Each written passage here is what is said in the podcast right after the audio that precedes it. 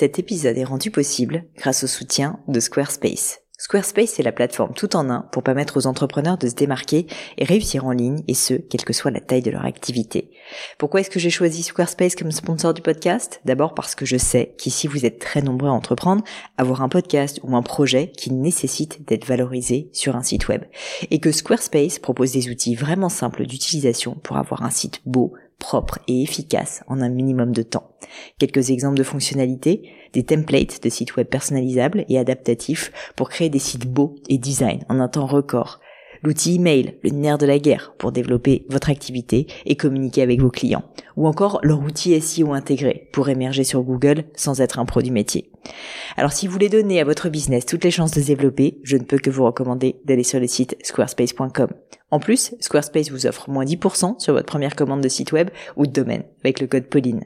N'hésitez pas et rendez-vous sur squarespace.com, code Pauline.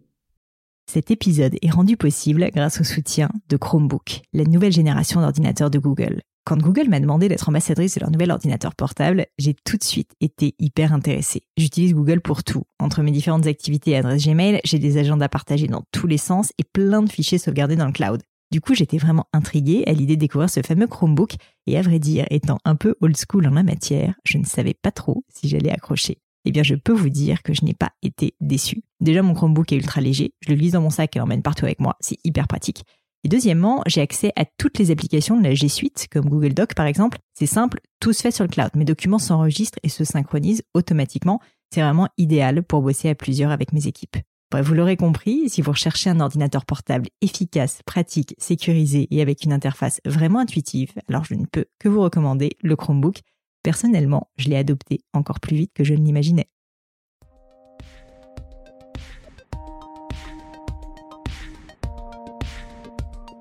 Salut la team podcast, ici Pauline Enio et bienvenue sur Le Gratin. Le Gratin c'est un podcast pour vous aider dans vos questionnements personnels et professionnels. Les lundis j'interviewe des personnalités remarquables pour parler de leur réussite et essayer de décrypter avec elles les clés de leur succès. Le mercredi avec les leçons c'est le moment coaching du Gratin et je réponds à toutes vos questions sur des thèmes variés autour de l'entrepreneuriat, du recrutement, du management, du marketing, des réseaux sociaux et bien plus.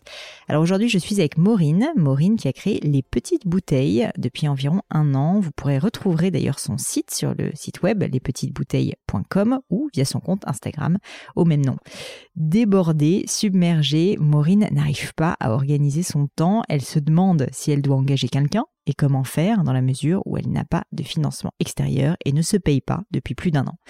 Sentir submergé quand on entreprend, c'est un peu la base. Même au bout de huit ans de boîte, ce sentiment me prend au trip régulièrement. Et quand ça arrive, je sais qu'il faut que j'agisse vite, car je deviens un goulot d'étranglement pour ma propre entreprise.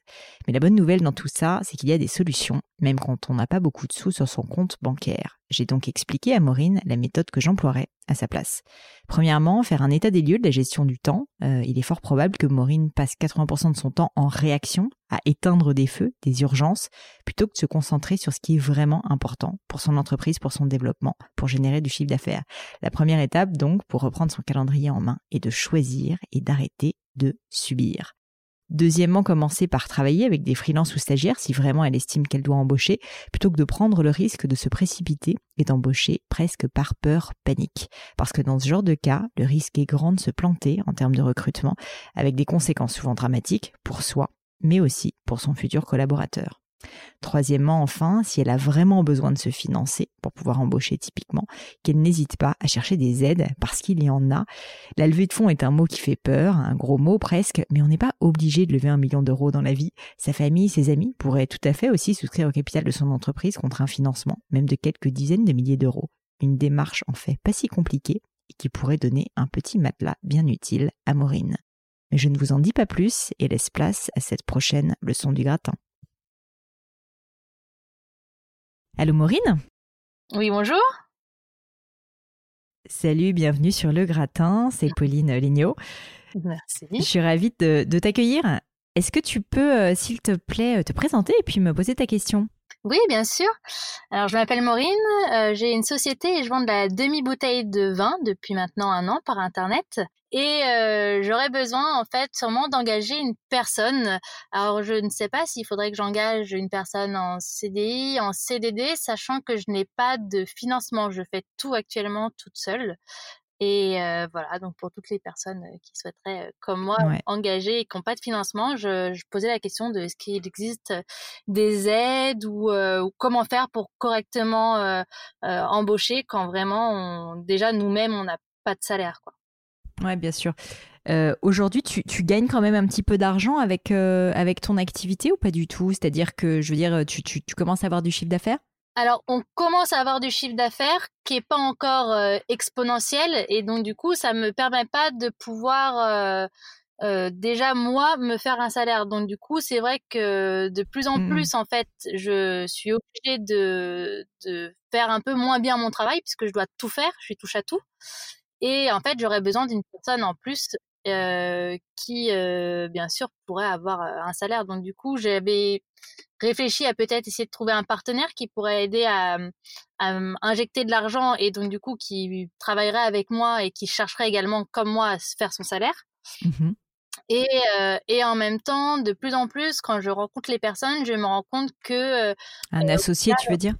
Voilà, à chaque fois que je rencontre des personnes, même pour des associations, je me rends compte que de plus en plus, euh, ils me demandent en fait finalement quel sera mon salaire de base euh, en sortie de en sortie de mois quoi.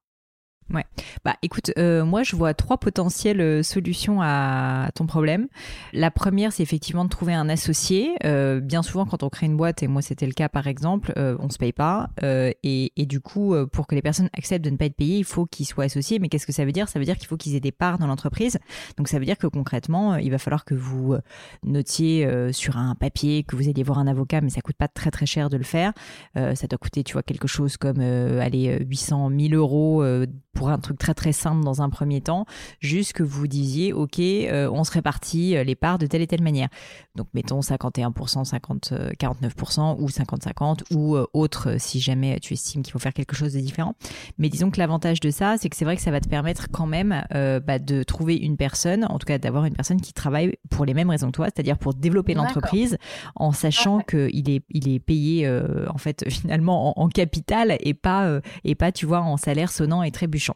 Ça, c'est une première solution, mais après, euh, c'est pas une solution miracle parce que trouver un bon partenaire, comme tu dis, un bon associé, c'est extrêmement difficile. Souvent, ça prend du temps et puis c'est hyper risqué parce que si la personne, euh, c'est pas la bonne personne, euh, tu vois, signer un pacte d'actionnaires où tu cèdes 50% de la boîte, c'est quand même très, très casse-gueule.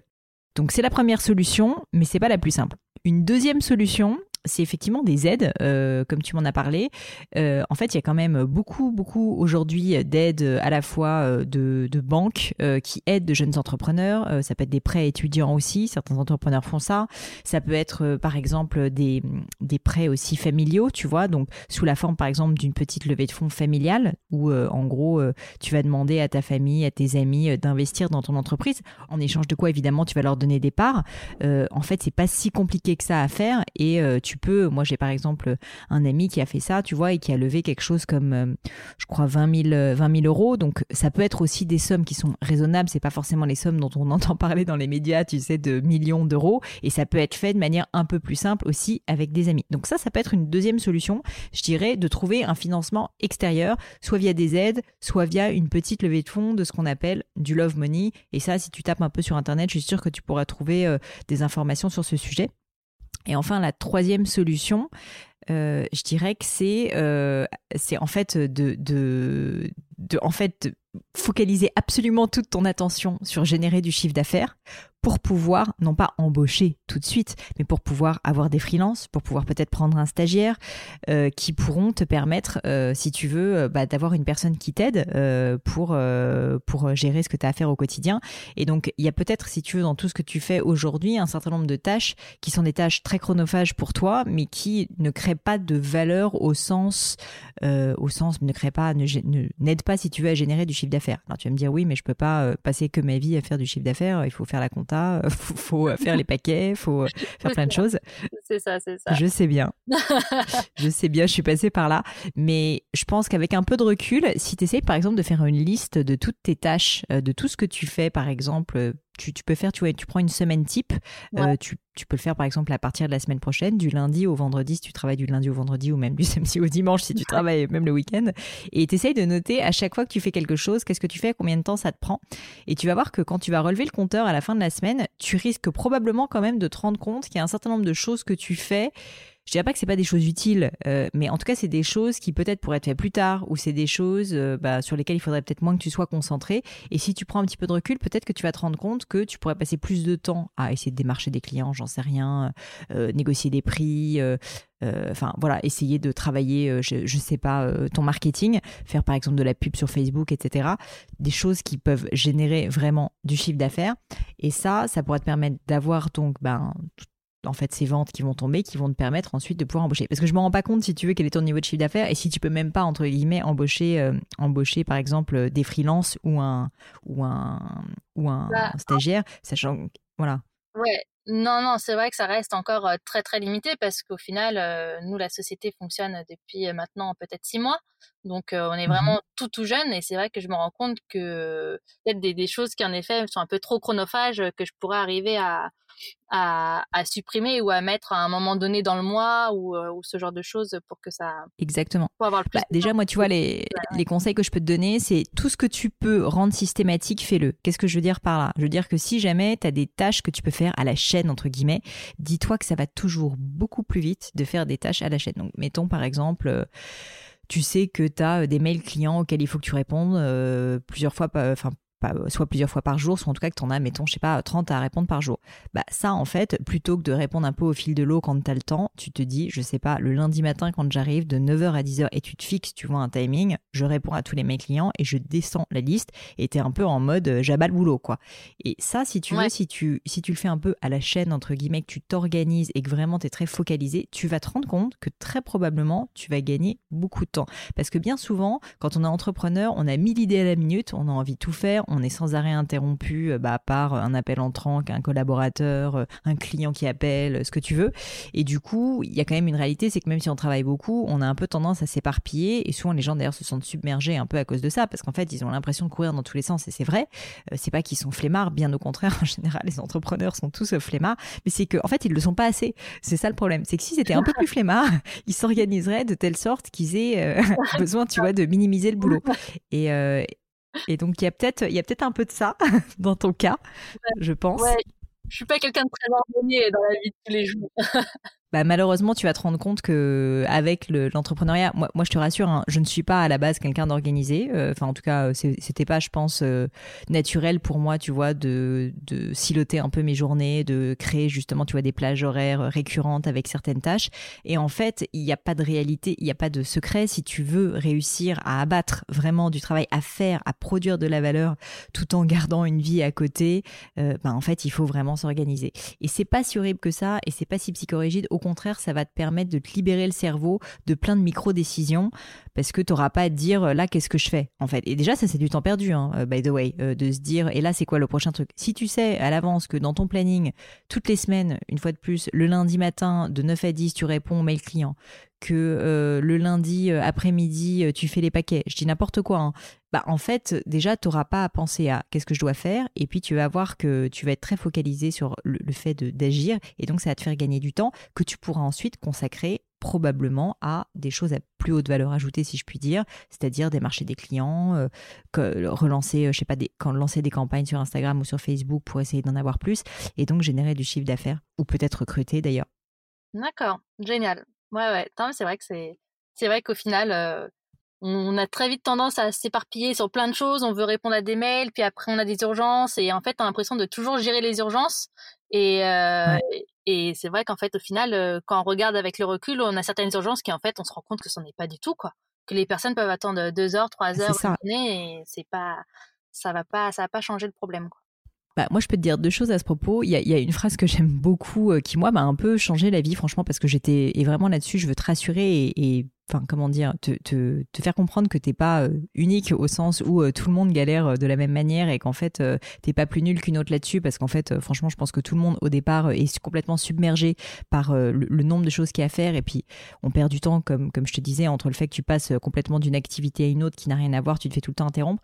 J'ai eu un peu une révélation un jour quand j'ai entendu une phrase qui m'a fait vraiment réfléchir, c'est une phrase en anglais qui dit either you run the day or the day runs you et là j'ai compris que soit t'es maître de ta journée et c'est toi qui décides comment tu vas l'organiser. Sinon, en fait, tu es en permanence dans la réactivité, tu es en permanence dans le fait d'essayer de juste boucher des trous, d'éteindre des feux. Et en fait, sincèrement, c'est hyper, hyper épuisant. Et donc, il faut que plutôt que d'éteindre des feux, bah, en fait, euh, tu construises, si je file la métaphore, une canalisation qui va pas péter et qui va faire que euh, tu vas pouvoir, euh, tu vas te concentrer sur les trucs qui te plaisent vraiment parce que sinon, ça, ta vie va être un enfer, franchement. Donc, donc ça, ça a été ma réalisation. Et du coup, ce que j'ai fait, c'est que j'ai juste euh, pris mon agenda et j'ai commencé à réfléchir, ok, c'est quoi les trucs sur lesquels il faut que je passe vraiment du temps, comment je m'organise? Et, euh, et, concrètement, tu le mets dans ton agenda, tu décides à l'avance, euh, tu vois, là, il me faut deux heures par semaine sur ça, deux heures par semaine sur ça. Je peux pas te dire là ce que c'est, mais, mais vraiment, il faut le faire de manière extrêmement pragmatique. Ça va évoluer, si tu veux, tu vas pas avoir la bonne réponse et le bon système tout de suite, mais tu vas te rendre compte qu'au bout de quelques semaines, je pense que assez rapidement, tu vas en fait probablement peut-être même avoir des après-midi entières où euh, je dis pas que tu n'auras plus rien à faire, mais en fait, euh, tu auras fait tout ce que tu faisais précédemment et tu auras du temps en plus. Ouais. Ça, ce serait cool. J'ai hâte. C'est assez magique quand ça arrive. C'est assez magique quand ça arrive. Donc voilà. Mais pour revenir à la question euh, de l'embauche versus versus, tu vois, autre chose, je pense que la première étape pour moi, c'est déjà que toi, tu cleans un peu ton emploi du temps et que tu te rendes compte que, enfin, tu te rends compte ou tu essayes de faire en sorte en fait de te libérer du temps. Ça, c'est la première chose. La deuxième chose, après, effectivement, il y a bien un moment, je pense, où ton activité va se développer suffisamment pour que tu, tu, tu aies envie de te faire aider et ça sera nécessaire et que tu puisses te concentrer sur d'autres tâches. Et donc ça, il faudra que tu décides. Moi, c'est vrai que je suis pas forcément hyper... Euh, quand on, démarre dans une activité, je suis pas forcément euh, pour euh, le fait de d'embaucher tout de suite, tout de suite. Pas que j'ai pas envie de créer de l'emploi en France, bien évidemment, mais euh, je trouve que souvent c'est très difficile d'embaucher quelqu'un et que souvent quand on est entrepreneur, comme on fait un peu tout, on sait pas exactement pourquoi on embauche la personne. On l'embauche globalement un peu pour se faire aider sur tout. Mais ça, le problème, c'est que c'est pas vraiment une fiche de poste précise et la personne, si tu veux que tu vas embaucher, elle est pas comme toi, elle est pas entre, enfin c'est pas sa boîte. Donc en fait, si tu l'embauches pour faire comme toi et toi déjà que tu te sens submergé et que c'est difficile, dis-toi que la fille, elle le mec, ils vont partir en vrille assez rapidement. Donc, je te conseillerais plutôt de commencer par essayer de passer par des freelances, par exemple, donc des indépendants qui peuvent t'aider sur certaines tâches spécifiques. Peut-être un premier stagiaire, juste pour, entre guillemets, te faire la main. Et pas, que j'ai pas envie euh, que, pas que j'ai envie que les stagiaires soient maltraités, c'est pas ça. Mais disons qu'au moins, ça soit moins risqué, si tu veux, pour toi et pour la personne, parce que même un stage, au final, c'est que six mois dans une vie. Euh, si jamais tu t'es complètement planté sur la fiche de poste et qu'en fait, tu te rends compte qu'il te faut une personne juste au, entre guillemets pour faire du marketing et des ventes et pas du tout pour faire tout, bah, il vaut mieux que tu t'en rendes compte, euh, tu vois, de manière, euh, de, on va dire, euh, de manière flexible, plutôt qu'en ayant fait une proposition d'embauche où en fait après ça va mal se passer et tu vas devoir terminer le, le contrat. D'accord. Ok, ok. Donc voilà. Bah écoute, en tout cas, en tout cas, c'est très intéressant comme question. J'espère que tu vas réussir à trouver la perle rare. C'est ça. Bah, déjà, je vais pouvoir me refaire un petit agenda. C'est vrai que c'est très bête, mais dans ma tête, je suis en train de dire ah ouais, mais ça me fait penser comme quand on était au collège, au lycée, on avait notre agenda, telle heure, c'était cours de français, tel machin. Je me dis ben en fait, je vais refaire exactement la même chose avec des couleurs et puis euh, et puis je vais voir ben, comment je me comment je m'organise avec tout ça et voir si j'arrive à me dégager du temps et si vraiment j'ai vraiment en fait au final besoin d'avoir une main en plus euh, actuellement quoi. Exactement, bah t'as tout compris et je pense que ton image de l'école, elle est peut-être pas sexy pour beaucoup d'auditeurs, mais en réalité elle est hyper juste. Euh, parce que euh, parce qu'en fait euh, juste avoir un agenda à l'avance un planning à l'avance pouvoir s'organiser à l'avance même tu vois c'est bête le soir tu sais très bien même comment tu vas t'habiller si tu veux pour le lendemain parce qu'en fait comme tu as ton agenda qui est déjà prêt si tu veux c'est un peu comme quand on, on, mettait dans son cartable ses crayons son compas quand on avait un cours de maths bah c'est exactement la même chose. En fait ça va te faire gagner du temps. Donc donc n'hésite pas effectivement à faire tout ça parce que moi je note déjà tout dans mon agenda mais c'est vrai que je note pas euh, c'est de telle heure à telle heure je fais telle chose en fait je note tout ce que j'ai à faire et puis après euh, j'essaye de, de, de, gérer au plus urgent et au plus euh, enfin voilà et en fait au final c'est vrai que peut-être de citer des, des choses un peu plus un peu plus droites ça me permettrait en effet de me dégager énormément de temps quoi. dis-toi qu'il y a une vraie grosse différence entre les priorités et les urgences. Et bien souvent, les urgences ne sont pas prioritaires. Alors, ça ne veut pas dire qu'il faut pas les traiter. Quand c'est une vraie urgence, si tu veux, bah, malheureusement, entre guillemets, tu es obligé de la traiter. Mais du coup, il faut le prendre avec beaucoup de recul parce que c'est du temps que tu ne consacres pas à tes priorités. Et donc, il faut faire très attention à ça. Et plutôt privilégier la priorité que l'urgence. Typiquement, une priorité, c'est générer plus de chiffre d'affaires. Et ça, à toi de faire un espèce de d'état des lieux de qu'est-ce que ça signifie comme action concrète. Tu vois, est-ce que c'est effectivement travailler du web marketing? Est-ce que c'est euh, euh, travailler ton produit? Je ne sais pas. Mais disons que c'est ça ta priorité et c'est probablement pas de, je sais pas. Euh, euh, racheter euh, racheter une énième euh, boîte pour faire des colis. Je, une fois de plus, hein, je dis n'importe quoi. Et, une fois de plus, l'urgence doit être, traitée, mais souvent avec du recul, on se rend compte qu'elle est pas si urgente que ça et qu'on pourrait tout à fait la, la laisser, parfois ne pas la traiter d'ailleurs, et la laisser un petit peu plus tard.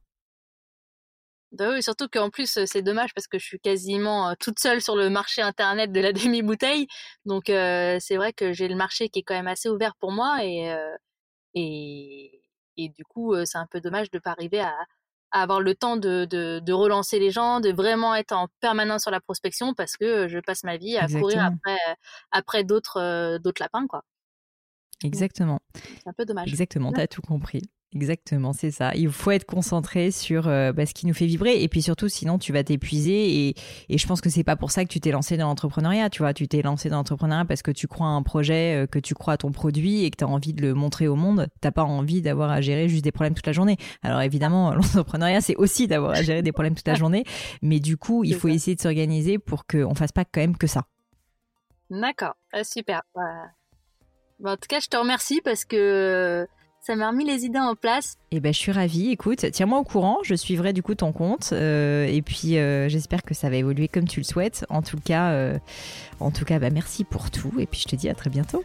À bientôt. Au revoir. Et voilà, terminé pour aujourd'hui. Un grand, grand merci à tous d'avoir écouté l'épisode jusqu'ici. J'espère que le format vous a plu. Si oui, dites-le moi avec 5 étoiles ou même un petit commentaire sur l'application iTunes. Et puis si iTunes c'est pas votre truc, si Apple vous n'avez pas envie d'en entendre parler, c'est pas grave. Vous inquiétez pas, il y a d'autres moyens de m'aider. Vous pouvez tout simplement en parler autour de vous. Prenez deux trois amis et puis euh, diffusez-leur le podcast. Moi ça m'aide énormément et qui sait, ça les aidera aussi peut-être. Quoi qu'il en soit, merci pour votre temps. N'hésitez pas à postuler aussi à la leçon du gratin si l'idée de passer sur le podcast vous intéresse. Donc à vous de jouer et bientôt pour une nouvelle leçon du gratin.